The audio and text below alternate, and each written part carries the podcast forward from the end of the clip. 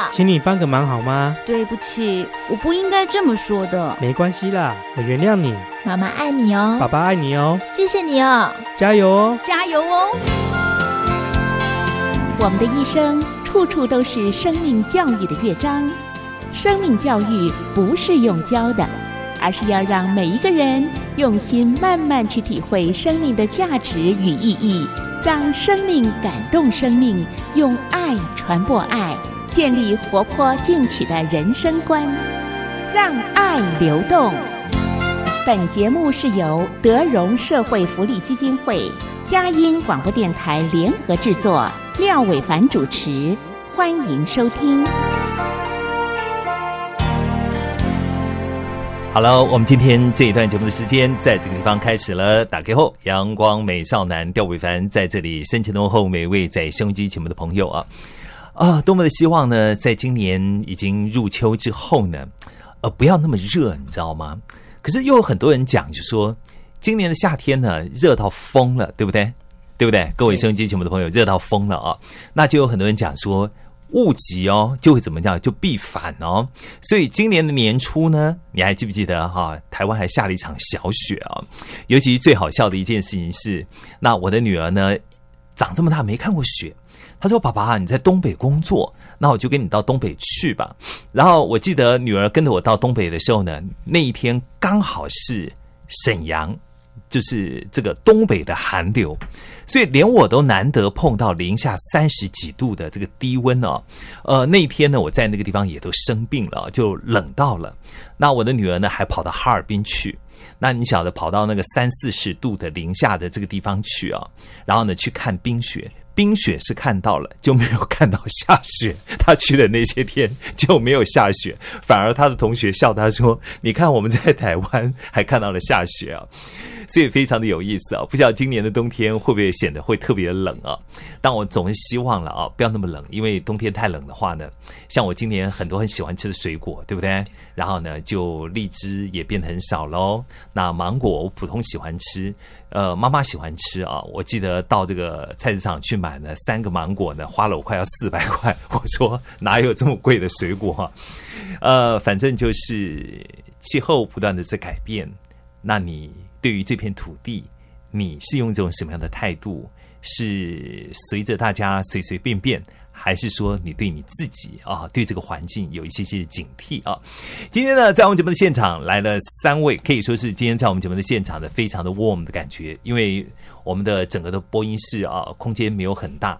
本来冷气非常冷，人进来的一多之后呢，我发觉现现在里面的温度还是蛮凉快的，就是了哈。好了，两位三位生命教育课程的老师来到我们节目的现场，来我一一的介绍。第一位呢是梁小荣老师，来问候一下收音机前面的朋友。各位听众，大家好，我是梁小荣老师。嗯哼，那第。二位呢是我们的刘康正老师，我们也请我们的刘老师来问候一下收音机前面的朋友。大家好，我是刘康美老师。呃，对不起啊，刘康美，我对不起啊，老花眼哈，这样的来宾就对了，不随便纠正节目主持人。然后呢，直接把正确的念出来，让节目主持人自己去忏悔。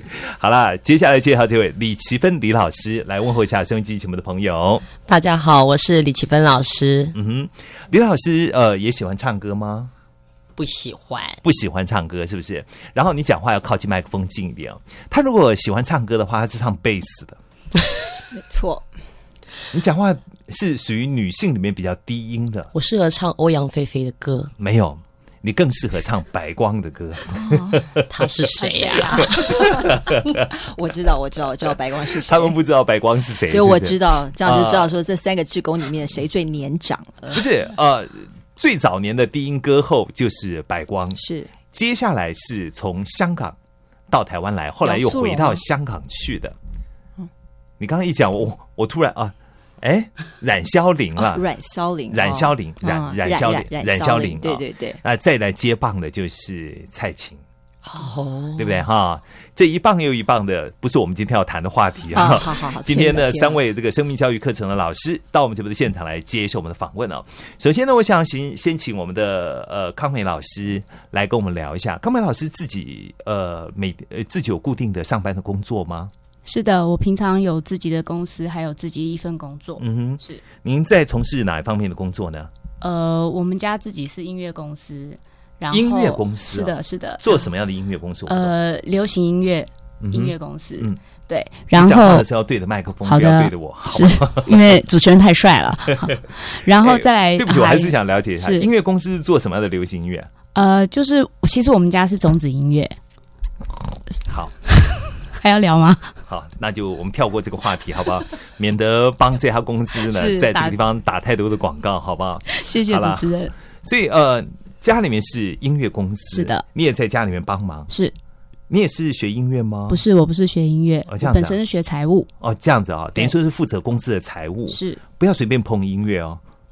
了解 现在的流行音乐很难碰，难做，对，非常的难碰，对不对哈？呃，怎么会去当生命教育课程的老师呢？因为呃，好像给人的感觉，生命教育课程有一点老八股的感觉。嗯，但是呢，流行音乐又是那么的 modern、那么的 fashion 的东西啊，这个好像放在一起有一点点会会呃强蹦，对不对？其实一点都不冲突哦。怎么讲？就是说，因为我们这呃，其实我们今天来的三位老师都是家里的呃，当然我们都是家庭主妇，然后也是呃有小孩，自己都是母亲。那因为我们在学校的工作也是爱心妈妈，那在呃本身学校都有负责一些跟老师的互动，或是照顾孩子平常的生活起居。那在这样的环境中，其实有的时候我们了解孩子，可能比他们自己本身的父母，因为现在父母亲都很忙碌，可能比他们的父母都还要清楚孩子们的在学校的状况。那所以说，呃，当初在呃生命教育课德荣基金会这边一个。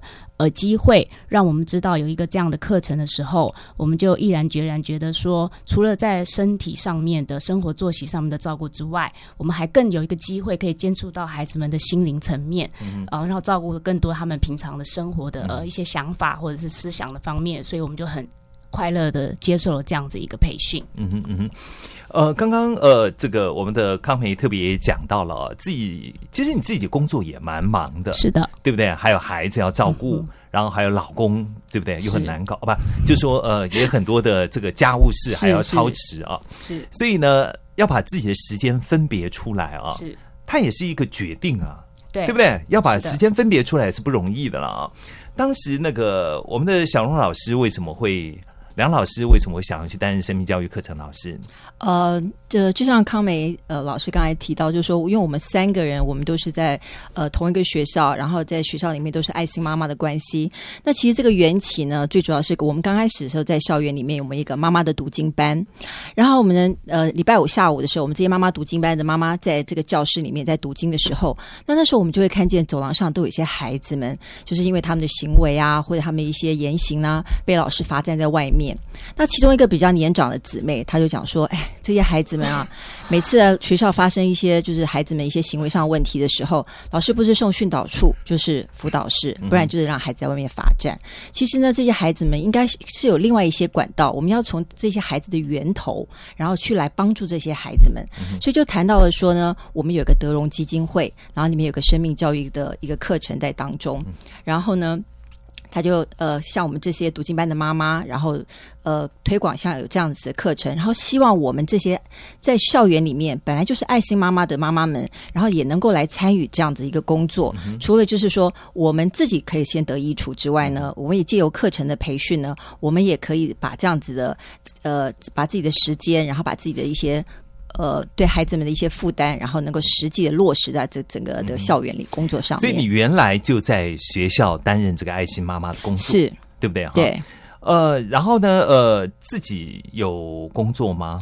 呃，我是全时间的一个家庭主妇，全时间的家庭主妇。对对对。然后孩子会不会比较辛苦，被盯的嗯对我有一个女儿，然后一个儿子，然后我常常讲说，我的大女儿就是我拿的一手好牌，女儿她总是比较好教。那儿子呢，在一些呃生活啦或学习上面是比较是说比较调皮啦，然后或是比较难带的这一方面。可是呢，就是可是因为在学校的这个爱心妈妈跟很多孩子接触的情况下的时候，我就发现说，其实有的时候我们常常看自己的孩子的时候，好像怎么看都看不顺眼。但是呢，一进到校园里面，看到各式各样的孩子的时候，其实我们知道说，这其实有的时候并不是孩子单纯的问题，其实整个大环境的问题。所以，我们不是说只是光在自己的家里面把自己的孩子教育好，因为同才之间的关系跟同才之间的影响也非常的大，所以我们不是说。只把自己的孩子教好，我们要怎么样把这个环境，把他的同才，然后有所改变？所以这就让我们在做爱心妈妈的时候，就像康美康美老师刚才提到说，我们不是只看到自己的孩子，我们还看到别人的孩子。那我们要怎么样一起把这个环境，然后把一个对的事情、对的观念、一个好的品格带进这样的校园里面？等于说是呃，你们可以说是是以班级为单位嘛，对不对啊？至少先可以带到自己孩子的班上去，然后呢，其他的这个爱心的或是德荣基金教育基金会的生命教育课程的老师是，然后可能介入其他各个不同的班级，你们可能也到不同的班级去啊，没错。呃，以往有一些的父母呢，他们会认为说。哎，读这样的一个高中，或是读这样的一个国中，是或者读这样的一个国小，尤其是国中了哈。是是。然后呢，你看到这些孩子皮的个要死啊。然后呢，呃，有一些爸爸妈妈就不太管呢。对。那最好的方法呢，就是我们连孩子连一般的国中进都不要进啊，对不对哈？然后花比较多的钱呢，哈。嗯。然后找那个明星级的、非常贵的，是。然后呢，贵族性的啊，然后呢，每一次交换礼物必须定价在一千块以上的啊，这样的一种贵族的学校来读啊。那当时你为什么没有把你的孩子送到这样的学校去？不是比较省事吗？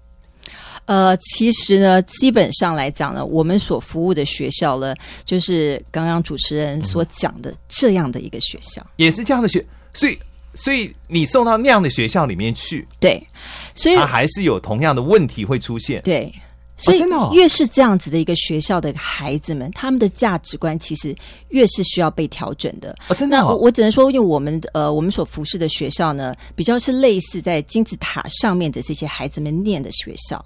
哦，我们常常因为我们的学校坐落在大安区，然后在黄金地段，然后又是个私校，所以这里面的孩子呢，家里面我知道那个学校，对对，所以呢，我还去那个学校演讲过，是是是，所以反而是这样子的学校的一些孩子们，他们在他们自己呃的一些价值观或者他们所看见的他们的经验值来讲的时候，我常常讲说，这些孩子可能有的孩子真是不知人间疾苦啊，所以喽。各位收音机节目的朋友，你看这个节目主持人啊，心眼有多坏啊！然后呢，他们来之前呢，我当然知道他们的 background 的资料啊。然后呢，你知道这个主持人问问题啊，就是要打破一般人的社会的迷思。你你你知道吗？就是说，呃，真的非要把孩子送到私立学，我不是说私立学校不好，而我要强调的一点是，任何的，包括你的私立学校的孩子。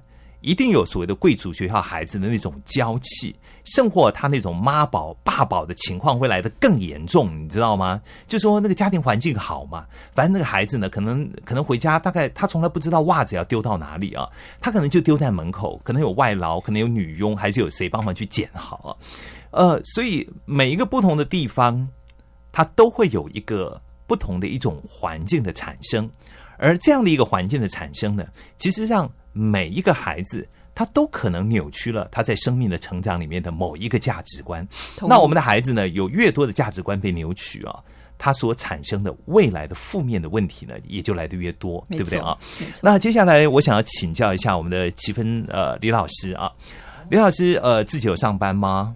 我没有上班，没有上班。对。然后呢，就说呃，感觉上好像我们的那个康培老师是感觉上是比较命苦型的，对不对哈？也就是说，相夫教子啊，是上班，哎呦，生活比较充实。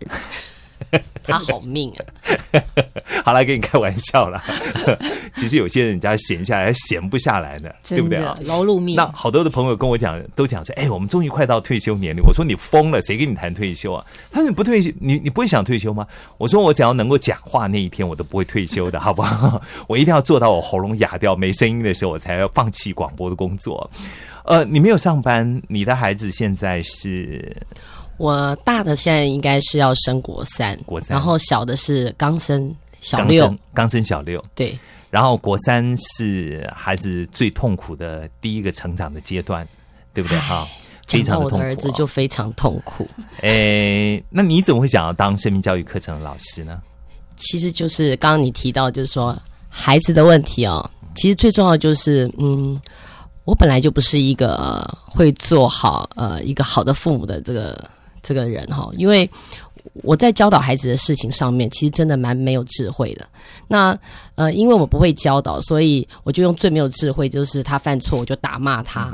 那慢慢也发现，就是说孩子他在学习的过程里面，的确呃错误是他必须要经历的，可是孩子他并不能明白。那我也不知道怎么样去启发他，也不知道怎么样去引导他的情绪。那我的儿子他是情绪非常起伏呃不稳定的。也因此这样子，我在有一次呃，他跟我的对谈里面，我真的非常的惊讶，我的就是说教育方式是非常的不合适，也很失败。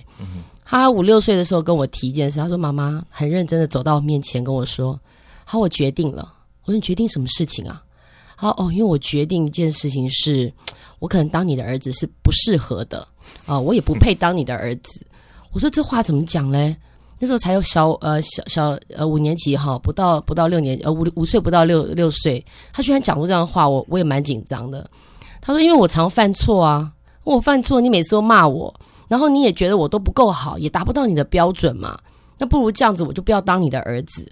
那我打算要离家出走了，那你就不要再拦我。那我们家住二十一楼，我就问他：那你怎么走啊？他说：你也不用给我那个电梯卡。”哦，我从二十一楼自己走电梯下，呃，走楼梯下去。那你要去哪里？我就问他。哦，我我已经想好了，我要去外婆家。其实虽然是童言童语哦，可是在当下我是非常难过的。因为我就当然那一天是我第一次跟他道歉，我把他好言相劝的劝回家里面，然后就跟他讲，我妈妈可能在有一件事情上面做错，就是我没有呃告诉你，其实你有很多的优点。所以呃。看到了一则影片啊，然后呢，那一则影片我觉得真的非常的好啊。待会儿呢结束的时候，因为我觉得那则影片很棒，它是一个好简单的故事。呃，那则影片我拿来当做我在主持人训练的课程里面的一个一个一个 model 哈，一个示范的影片啊。那那个人当然的这个他的肢体的动作、讲话的语气的交换，那非常的棒啊。那另外就是那则影片呢，它里面就讲了一个非常重要的一个重点啊。他说：“你习惯赞美，嗯，赞美就会成为你生活的最重要的部分。嗯，你习惯了挑剔，挑剔就成为你生活当中的一部分。嗯，那你习惯了赞美，那你的孩子呢就习惯赞美。对你习惯挑剔。”然后呢，你就你的孩子就习惯去挑剔别人，然后呢，你习惯家暴，你的孩子呢就习惯被家暴或家暴别人。嗯，同意。哎，好恐怖的一件事情啊！所以今天坐在这个地方的每一个老师也都有自己的故事，对不对啊？我们先来听一段好听的音乐，回来之后呢，我们就来谈一谈啊。你们当生命教育课程老师，呃，你以前学教育的吗？那个呃，梁老师不是，完全不是，所以门外汉。那你这样不去误人子弟吗？哦，请不用担心，我们德荣基金会有很完善的志工培训啊！你看，而且我们生命教育课的志工老师的一个特点就是，我们是用生命来影响生命的，对，不是用我们的学历跟文凭来上课的。今天节目主持人终于碰到了三个强棒，到我的节目当中来接受我的访问。他们是据说呢，他们并没有派出最好的精英，呃。派了德荣基金会呢，呃，本来我想说是最差的三位老师来，没有了，可以开玩笑的。然后你看，就说生命教育课程，它不是只是单单的为孩子们做一些什么，其实父母改变了，孩子就变了。生命教育课程呢，是给孩子一个能够让父母改变的机会啊，对不对？完全同意。听歌吧。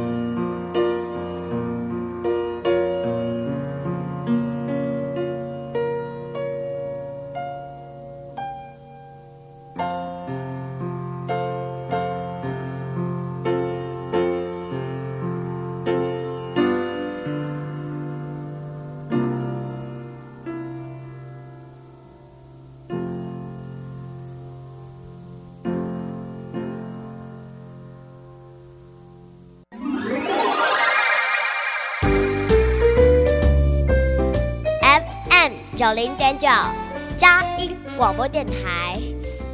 Hello，谢谢你，廖伟凡叔叔制作主持。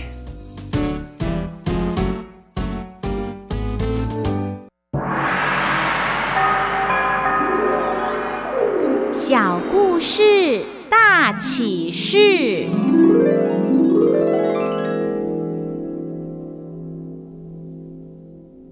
Hello，非常的欢迎您继续回到我们节目的现场。在今天，在阳光美少男廖伟凡的会客室当中，我特别为朋友们邀请到了生命教育课程的三位老师到我们节目当中来接受我们的访问啊，分别是李奇芬老师、梁小荣老师，还有刘康美老师到我们节目当中来接受我们的访问啊。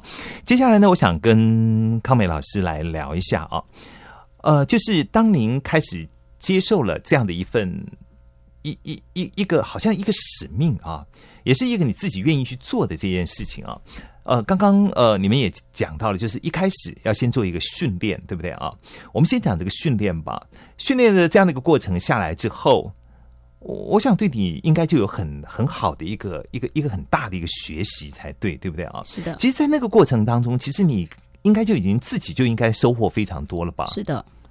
呃，因为这个课程本身，在我们其实老师们在上课之前，我们都会有个很长的时间叫做备课的动作。那这个备课动作其实已经常常让我们三位现场的老师都非常的感动。最主要是在这个过程中，我们需要靠呃三位老师一起讨论，然后我们一起、哦、你们一次上课是三位老师一起进去？呃，是三位一起进去。对，所以你们在学校是你们三位一起进去？呃。因原则上是这样，但是有的时候如果有其他的老师一起过来的话，我们可能会拆开分配。哦、对对对，等于说是用你们的经验再去带其他的新人，对不对啊？好，等于说是你们三位已经是呃老鸟级的了。不敢当，不敢当。没有，我是说在生命教育，你们女人不要一听到“老”这个字就立 老鸟，就代表你们投入这项有有公益性质的工作。非常的热心，好不好？谢谢。女人很难访问，就是这样，好吧？来继续刚刚的话题。嗯，是。那因为我们自己在找工作，呃，找那个内容，或者是找资料，或者找教材的时候，其实我们都会在呃，不管是从网络上，或者书籍，甚至一些呃报章杂志，找一些呃名人，或者是找一些奋斗过程中很辛苦的呃一些非常有社会经历的一些朋友的时候，其实我们自己都已经相对的受到一些激励。所以在呃在备课的过程中是这样子的。呃，很多时候学习其实像我自己最切身的一次经验，就是当我们在找林书豪这个呃很成功的一个年轻人他的奋斗的过程的时候，我回家第一个还没有给学生看，就先让我的两个小孩子先看，所以对我的家庭帮助，我认为是不论是亲子的互动，或是我个人，我都觉得自己都被受到激励跟鼓励。嗯哼嗯哼，所以呃，在整个的备课的过程里面，好像我我常常有一个感觉，你知道吗？各位收音机前面的朋友，我常常真的有一个感觉啊，你看我们在节目当中，不管是生命教育课程的老师，还是我们访问各式各样不同的朋友啊，当我们开始愿意啊。做一个分享的人的时候呢，嗯，好多人常觉得说啊，我在捐钱，我我我在给你什么，我在帮你做什么。其实哦，我我们发觉最多的回馈，在节目当中，这些愿意分享的人，他们最多的回馈，好像第一个就是回到自己的身上。你你你知道吗？各位收音机前的朋友，你你不去做这件事情啊，你不去 testing 看看，你不会有感觉的。你一定要下去。走进到那个里面去啊，你才会有感觉的。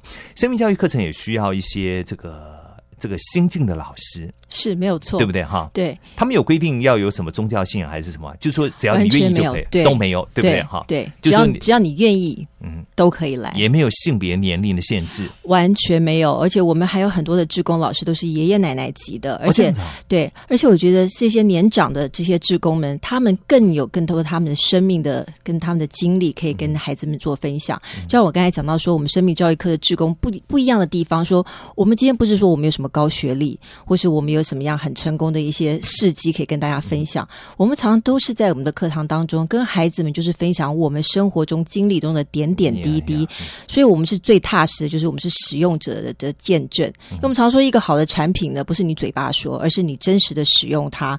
然后呢，所以我们在跟孩子们，不管我们分享一些名人的事事迹啦，或是一些我们说很感动的一些文章，那在我们的日常生活当中的时候，其实我们有类似的生生活的经验，跟小学生、中学生、高中生在跟他们分享的时候，我们也是这样一路也也是一路过来的。我们也知道说。我们在小学、中学、高中，甚至到大学、出社会的时候，我们所遇见的每一件事情，可是今天我们仍然站在这边，然后与你们来分享。所以这也是告诉你说，其实这些都是化妆的这些苦难，都是化妆后的祝福。所以我觉得说，生命教育课志工不同的地方，就是在这一点。我们不需要说你有什么样的一个很好的一个高学历或任何一样的背景，只要你是一个愿意分享的人，你都可以来。而且呃，你们有非常完整的这样的一个教材嘛，对不对？啊？然后你们把这些教材消化完毕，然后自己再来整理一下，按照自己的说话的方式啊，没错。而且它是一个 team work，是。我觉得最棒的是一个 team work，是。不会有太多个人的情绪和意见啊，没错，放在那个里面，对，呃，比较容易照着该有的章程往前走。是，哎，我觉得这样是比较 safe 的，你知道吗？没错，有的时候人哦是很讨厌的一种动物啊，哎，不，你不觉得吗？我讨厌。啊，对不对？讨厌，很容易就把自己的一些有跟没有的就带进去了。没错，没错。哎，其实呃，我有一次问一个道教的朋友，嗯，我说真的，道教里面有搞这一套吗？嗯，我说那都他他他后来自己跟我讨论很久，他说其实那也都是人想出来的。是啊，没错。他觉得人挂掉之后呢，嗯。呃，到另外一个世界还需要用钱，所以就拼命的烧啊，烧钱给他，然后不断的造成环保的问题，简直莫名其妙的问题啊！变成商业行为。那那那个谁呢？那个我们的这个这个积分老师，然后你刚刚特别讲到自己的故事嘛啊，当你开始受训的时候，我相信你大概很快就在那个地方就觉得自己好像是一块海绵吧，然后就噼里啪啦就一直在吸收，大概。大概你很快就进入那个状况里面吧，因为我太需要，所以我都呃在这个课程里面我吸收的，嗯，可以说是呃非常好的供应，因为呃在教孩子的事上，其实。嗯，因为我们也不懂得怎么样去带呃不同的年龄，从小学、国中、高中，呃，生命教育课的课程呢，它依着不同的年龄也设计不同的课程。所以在呃刚的确在备课的时候，还有我们在受训练的这个过程哦，我们都受很多这个课程里面的影响，呃，还有感动，因此我们才能够。这样子呃，经过消呃消化以后呢，来感动其他的孩子。当然，也因为就是不同的年龄，我们要分享出去的时候，我们也必须要消化过，就是怎么样让这样子的孩子能够知道，甚至他可以应用在他的生活里面。这也是我们需要的一些经验。可是，当你当志工老师进到你自己孩子的班上，有进去吗？有进到有有有，你孩子孩子会觉得很尴尬吗？还是说，还是觉得很骄傲？我觉得我的孩子觉得蛮骄傲的，这样子哈。他看见妈妈有另外一个身份是老师，嗯哼，哎，所以他感觉说，哎，妈妈来讲课，甚至嗯，我们也都是会把我们的课程啊，你会那天为了要去上课，特别打扮的很窈窕美丽吗？不会耶，反而我们那天开玩笑的，还真回答这个问题。哎，可是说实在的，我们的穿着跟我们这个人摆在这个课堂上，就是一个榜样，就是一个榜样就是一个感动。对，所以其实你说要特别打扮的妖妖倒没有，可是我们还真的特别打扮自己，是一个庄重。嗯，怎么样流露出来？哦，我这个老师的生命是很好的，很好的而是很 smooth 的，而不是一个很艳丽的。哇，老师，其实我觉得最重要的倒不是你穿什么，是对，而是你在那个当中你分享了什么啊？是我我我觉得刚刚那个那个那个小荣一直讲的是没有错，就是那个分享什么啊？你你你孩子这个齐芬你的孩子啊，嗯，呃，有感觉到你当生命教育课程的老师之后，他会觉得你有有一些些的不同的改变吗？我我的儿子哦，他说，我觉得你最好在家里也都是，哎，七分老师好吗？妈妈不要忘记，你今天在学校讲的时候，我觉得蛮好的。哎哎，对，可是你不觉得这样很好吗？是非常同意。我觉得这个才是家庭该有的一种氛围。没错，没错其实我们不是完美的，没错，我们要接受孩子对我们的提醒。没错，就算你要打孩子啊，你你告诉我你能打到几岁吗？没错，对不对？打到高中，你一个巴掌过去，搞不好他反过来还你一个巴掌。我跟你讲啊，有可能哦，少你五百，对不对？所以呢，各位收音机前面的朋友，我们今天啊特别在节目当中介绍了生命教育课程的这些志工老师，那特别凸显了生命教育课程在目前的国高中的教育当中，它是何等的重要。是啊，是非常非常的重要。那如果你在听我们的节目，我们有两个方向想要建议给您。如果您已经是了退休的老师，在过去这些年当中，你也觉得教育对你来讲浑浑噩噩的，或是你尽心尽力的走了这么多年啊，可是为什么要放弃呢？再次的回到校园里面。给孩子们一些不同的知知识和一些不同的经验啊，呃，我们欢迎你跟我们德荣基金会联络，我们很需要各式各样不同的志工老师，对不对啊？没有年龄的限制，然后呢，也没有什么学历的特别的限制，只要你有一颗这个除了真爱的心，就欢迎你来，好不好？那另外呢，还有就是，如果你的孩子也在读高中、国中，他们的学校都还没有生命教育课程进去的话，你要不要好好的想一想？啊，别人都有了，就你的孩子没有，很可惜哦。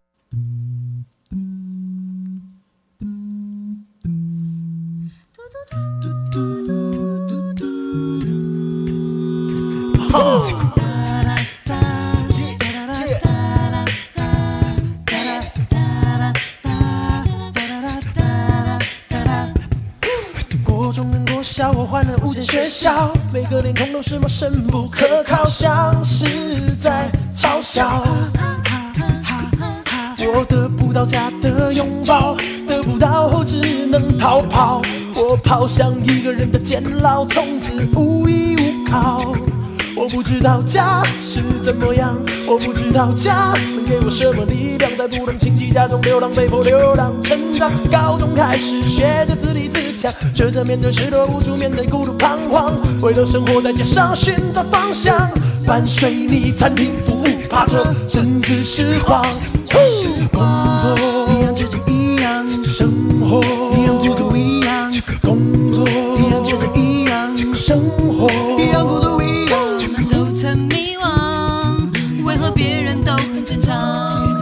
得到温暖，得到希望，不但面对成长，只期待去一个地方，没有借口停止说谎，不再自私付出原谅，一切都不再一样。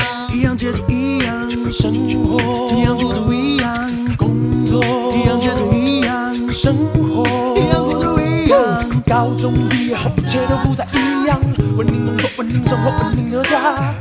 走在街上，看着天色渐渐昏黄，看着灯光闪烁在人群道旁，人们的匆匆忙忙，忙着约会，忙着赚钱，忙着回到住的地方。我再也不用流浪。工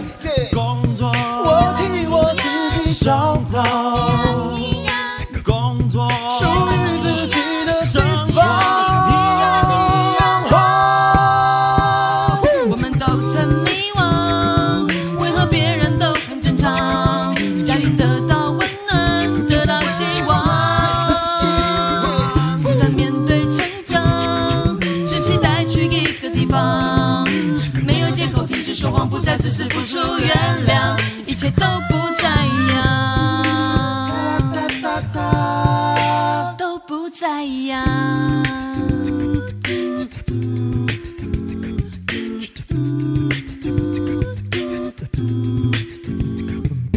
一个人在街上买着一个人的便当又怎样？哦，不一样，一个人躺在床上看一个人的电视又怎样，一个人匆匆忙忙赚一个人的房租又怎样？不一样，一个人回到家过着一个人的生活又怎样？当然不一样啊！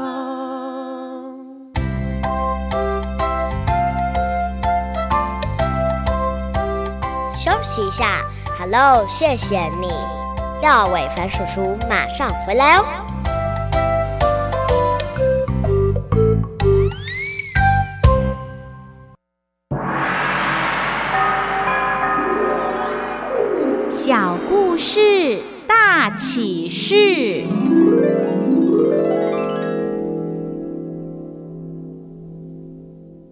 好了，每一次节目进行到这个地方呢，我们就要请呃我们的生命教育课程的老师啊来分享一下他们在这样的一个过程当中，他们总会碰到了一些感人的故事啊。今天首先来给我们讲故事的，我们先请我们的梁老师来，你你先来分享好吧？好，我想跟大家分享一个呃，就是温水煮金鱼的一个小小的故事哦。就是有一个实验是这样子的、哦，在一个盛满水的锅子里呢，放了一只鱼，然后呢，他把水的温度以非常缓慢的速度逐渐的升高。那刚开始啊，鱼儿没什么感觉，还在水中呢悠然自得的游，一点都没有异样。但是经过两个小时之后呢，鱼儿竟一点也就没有挣扎的就这样死掉了哦。所以这个小小的故事呢，给我们一个什么样的启示呢？其实呢，这个水呢，就好像我们的良心一样。对，我们有的时候呢，就是呃，我们的一些生活习惯，像这个水是一个环境，我们有时候刚才在这样的环境当中的时候，我们也觉得好像没有什么感觉。有时候我们看看别人也是这样做，对不对？然后有时候哎，别人没看见，哦，我这样做也无所谓。对，那我们常常就是在这样一个欺骗的谎言当中呢，我常常讲说，我们的人里面呢，就住的一个撒旦，一个天使。当没有人看见我们的时候，那个撒旦就很容易出来对我们说话。对，在对我对我们说话当中的时候呢，我们就常常被他鼓动。那在这边的鼓动的时候呢，一点一点一点的，有些事情我们常常说，一些事情的习惯的培养呢，都是从你不知不觉当中所慢慢慢慢累积出来的。就像我们常常讲，现在的时代真是弯曲背谬的时代。我们常常就看着别人做一些做一些低头族啦、划手机啦，就是甚至于小到一些生活说随手丢个垃圾啊，这些事情，大家很多觉得都是别人看着别人在做，我来做又怎么样？可是呢，你就不知不觉的，你也就变成一个同伙了。对，那致使呢，我们的生命的光景呢，就像这个鱼一样。就发死了，而且我们在这个死亡的光景当中呢，我们还觉得说没什么感觉，没什么感觉。嗯哼，对，所以呢，我觉得这个每次在生命教育课当中的时候，跟孩子们分享这样的一个故事的时候，就让孩子有一个有一个，我觉得一用运用故事，然后让孩子有一个图画，有个有个画面出来，让他们有这样子的感觉，知道就就就借由这样子金鱼水煮时间这样子一个一个交错的一个一个故事一个场景，让孩子们能够感觉到说，对。我是不是日常生活当中，我是不是也不知不觉就像那只鱼一样，刚开始没有什么感觉，但是时间久了之后，我就已经在这样的环境当中。其实我是一个发死的人，但是我还在这样的环境当中，竟然不自知。真的，就像我今天在节目一开始所讲到的，好像有很多人都觉得说，那那我我我我我省这么点，省这一碗，省这一盆水。那也没怎么差，对不对哈？就说你也没差，他也没差，对啊。所以呢，现在就变得差很多了哈，环境就差很多了，没错。所以我们很容易习惯的那个看似好像没有太大的影响性，但是我们没有看到它背后的那个累积啊，没错。那这些东西放在人的行为的身上的，不放在人的这个身上的时候，透过于行为的不断的展现，哦，它就恐怖了，没错，就非常的恐怖了，没错，对不对啊？没错。所以呢，嗯。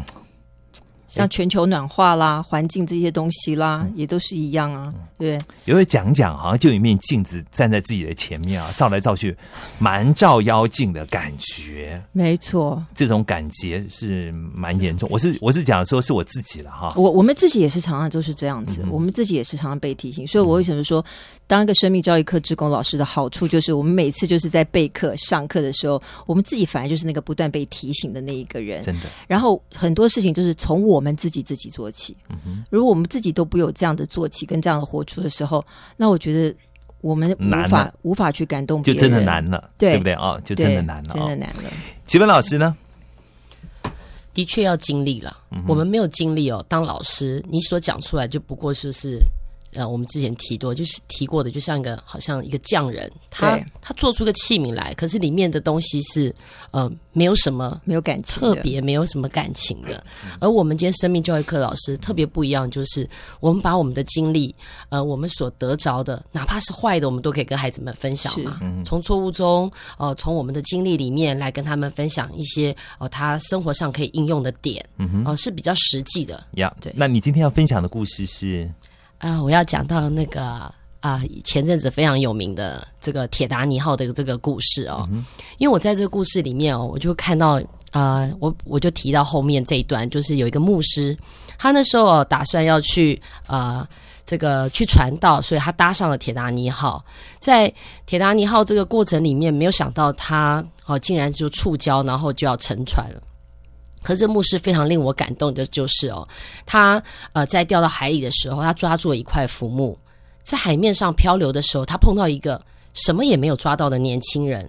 这牧师就问这年轻人说：“年轻人，你得救了没有？”年轻人回答说：“没有。”一个浪就把他们又打分开了。过了数分钟之后呢，啊，他们又靠近，牧师又再问他说：“你与神和好了没有？”他还是回答说：“没有。”一个浪又把他们给打分开了。最后一次呢，他们在靠近的时候，在海中时间一久啊，年轻人就已经疲惫了哦，他就想要放弃，并并且在这过程中，那有点挣扎。牧师却告诉这个年轻人说：“年轻人，耶稣要救你。”说着，他就把手中的木板就送给了那个年轻人，自己沉入了这个海中哦。当然，这个故事能流传出来，是因为后来这个年轻人就被救了。被救了以后呢，呃，他在捞起的时候呢，他就提到提到，就是说他那时候是因着这个牧师哦，给了他这个浮木石，他能够被救。那他就回到当就当时这个牧师本来要去的一个纽约的教会，呃，在芝加哥的穆迪教会，他就向大家见证，他常常我们做了一个决定，好、可以改变一个结果。这个牧师因着他做了一个很不一样的选择，使得我今天能够站在这里向你们做见证。我为什么会想要这讲这个故事呢？就是其实我们生活中每天都在选择，那怎么样的选择会成为一个呃不同的这个人生跟不同的这个决定跟结果？所以常常就是在生命教育课里面，我们帮呃帮我们的孩子们能够有一个正确的判断跟选择。其实从生活中小细节里面，你就需要选择：我今天是要喝牛奶，还是要喝豆浆，嗯对不对？我今天是要喝一杯饮料，还是要喝一杯白水？你讲这个听众没有感觉。对我今天是要选择离婚还是选择离？哎，这是真的哦，因为我们台湾的现象就就是这样啊，对不对啊？没错我是选择要跟他翻脸还是不翻脸，对对不对啊？我我们今天上讲到情绪的课程的时候也是一样，我就想说这个情绪就像一个躲避球一样。那玩躲避球是怎么样呢？球来了你要干嘛？要躲，嗯，对不对？可是有我往往呢，我们怎么样？我们就不躲，对，别人丢烂球给你，你还把它捡起来，对，所以我们我们是有能力做拣选的人，嗯哼，对，很难啦，有能力做拣选，可是呢，就奇怪哦，就说呃，如果我们的后面没有一个好的一个 background 嗯。来支持你的话，嗯，你有没有发觉人很奇怪哦？我们明知道那个拣选的是对对别人不利的，或是生活搞久了对自己也不见得好的，对，哎，可是呢，哎，我就这样。就像我在泡汤的时候碰到一个朋友，我说你干嘛跟你老婆冷战？已经，我说你你这是心情不好。他说对，我跟老婆冷战，会多久？他两个月。我说两个月。我说你干嘛？哎，我我就跟看谁看谁比较痛苦。看谁比较痛苦。哎，对对啊，所以你不觉得很奇如怪吗？果是我，可能没办法吧，我两分钟就不行了。嗯哼，对我就会冲上去，把刚刚的问题全部再来检视一下。嗯哼，对，大家讨论，应该是说现在的年轻人，呃，如果真的要用婚姻这件事来看的话，其实我自己说，我自己也不是一个很好的见证啦。对，在互相呃，就是因为我跟我先生是同学，那很多相处的模式上，通常也不是就是同学嘛，互相都知道对方的底细，所以呢，从通常也不是那么好，说一定是互相都是啊呃相敬如宾啦。那当然看起来，现在刚刚那个主持人讲的例子，可能就变成是冰冻的冰了。嗯那现在的话，就是其实我们在这个课程中，就常常就会提醒到我自己，类似像我们常常会讲到温柔的心啊，温柔的话。那这时候我就会反省，反省后我就会发一个简讯给我先生说，可能呃昨天晚上说话不是那么客气呀，或者是今天的情绪对孩子不是那么好的话，我们就会立刻道歉。这样啊所以生命教育课真的是对大家像刚开始他有常换手机吗？不会真的吗？不会常换手机，他不会被欣然的接受他不会，吓到这样掉到地上吗？就换一只新手机吗？欣然接受。真的、哦？是的，是的。他有看到你的柔软下来吗？呃，当我提到说我们在生命教育课做的一些活动，或者是我如果要预备一些课程的话，他会非常非常乐意提供其他的帮助，然后让我们有时间可以去对去参与其他的生命教育课的课程。你看啊，就说呃呃，就就怎么讲呢？就是说，一定是他知道，就是他的家人去参加了生命教育课程，他得到了一些好处嘛。我们如果用投资成本效益来看的话，一定是我投资赚钱了嘛，那我才要继续去搞这件事情嘛，对不对？那如果他去搞这件事情，搞得我很烦，然后一堆的事搞得更困难，他一定不愿意嘛。那就这么简单的一件事情对不对啊？所以呢，各位收音机节目的朋友，你可以听到了哦，就是生命教育课程呢，它不只是帮助学校的孩子，帮助你家里面自己的孩子，也帮助你自己啊。然后呢，如果你的孩子的学校，或是你也看到附近的学校里面也需要生命教育课程的话呢，free 的啊，是 free charge 哦，是 free 的哦，免钱哦，您不要以为我们在这边做生意哦，没有哦。那您都可以跟德荣基金会来联系啊，您可以上网打得到的得，荣誉的荣，德荣基金会就可以了，好不好？或者上手机的 Facebook 哈，也可以找寻得到，好吧？那今天呢这一段节目的时间呢，我们到这个地方，我们也即将要告个段落啊。我们这段访问要告个段落，我们要非常谢谢三位老师呢来到我们节目的现场，跟我们这样做一个分享，谢谢你们喽，谢谢主持人，谢谢。